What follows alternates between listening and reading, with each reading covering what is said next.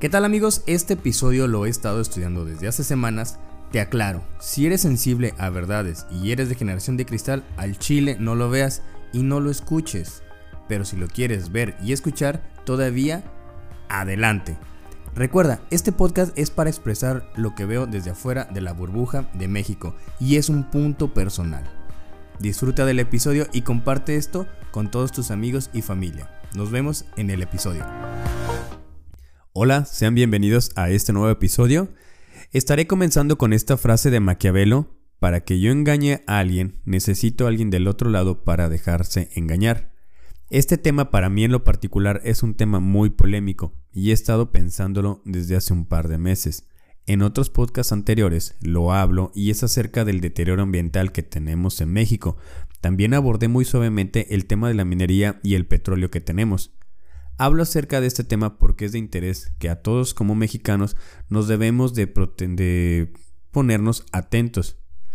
Hablamos que amamos a México y decimos y gritamos con amor, celebramos el día 16 de septiembre, entre otras fechas muy importantes para nosotros, pero la realidad es que defiendes más un pinche peñal de lo que te da de comer. Recuerda, es tu futuro y si tienes familia es para ti y para generaciones venideras. Iré de lleno. No hacemos nada en contra de las reformas anteriores de sexenios que nos han dejado en la pinche lona a todos los mexicanos, entrando al tema del que es más importante y que hará una derrama económica y que es para nuestro bienestar. Ojo, que no te engañen diciendo que lo privado es mejor. Lo mejor de todo esto es informarte de lo que está pasando y no creer en todas las pinches mamadas de informaciones, ya que éstas omiten puntos importantes. Búscalo en internet de 3 a 6 fuentes de información verdaderas para que veas y te des un punto certero. Ya lo cité, lo que decía Maquiavelo en la introducción, para que yo engañe a alguien, necesito a alguien del otro lado para dejarse engañar. ¿Tú de qué lado estás? A México llegaron las primeras compañías transnacionales a finales del siglo XIX, dentro de estas cuales se cuentan con empresas de transporte, tendido eléctrico, alimentos, algunas de ellas se formaron como imperios en México y siguen pero otras ya desaparecieron. Cabe recalcar que esta es la introducción. La, industria mexicana está considerada por su calidad de mano de obra barata, como la octava a nivel mundial. Entonces, ¿qué quiere decir? El mundo nos ve como mano de obra barata. Hay compañías que obtienen más del 35% de ganancia bruta, además que no pagan impuestos correspondientes. entonces, ¿esto qué hace? Eleva sus ganancias y claro que este dinero no se queda en México. En 1983, tras una serie de reformas a la Constitución, esta se adelantó con el objetivo para obtener recursos y hacer frente a la crisis económica que cambió el rumbo de la economía nacional. Para el año de 1990, el Estado mexicano ya no tenía acceso a ninguna clase de financiamiento voluntario externo, y que fue lo que se organizó por gobiernos de ese momento, empezaron la privatización de las empresas, ya que era el último instrumento disponible para evitar problemas económicos. Muchas de las empresas que fueron vendidas y de las más sonadas están Calmex, Telmex, Banamex, Bancomer, Serfín, la fábrica de carros de ferrocarril y los aeropuertos. ¿Qué consecuencias hubo en la privatización de México, de teléfonos de México? Pues que se aumentaron en un 150% sus costos en los primeros dos años.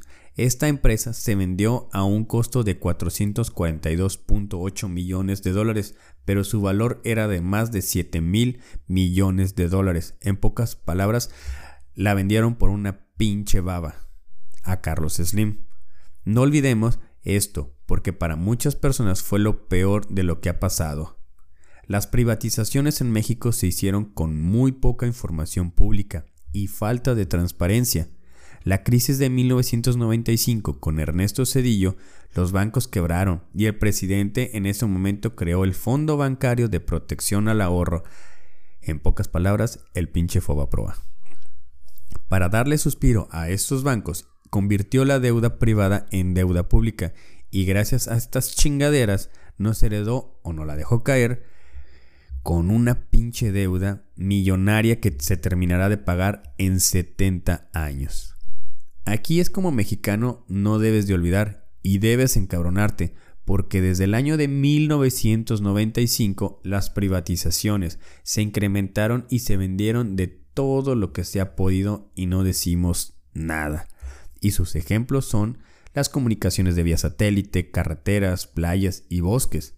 Ponte chingón y recuerda que las privatizaciones de los recursos y empresas públicas para lo único que han servido son para crear fortunas de los empresarios más ricos.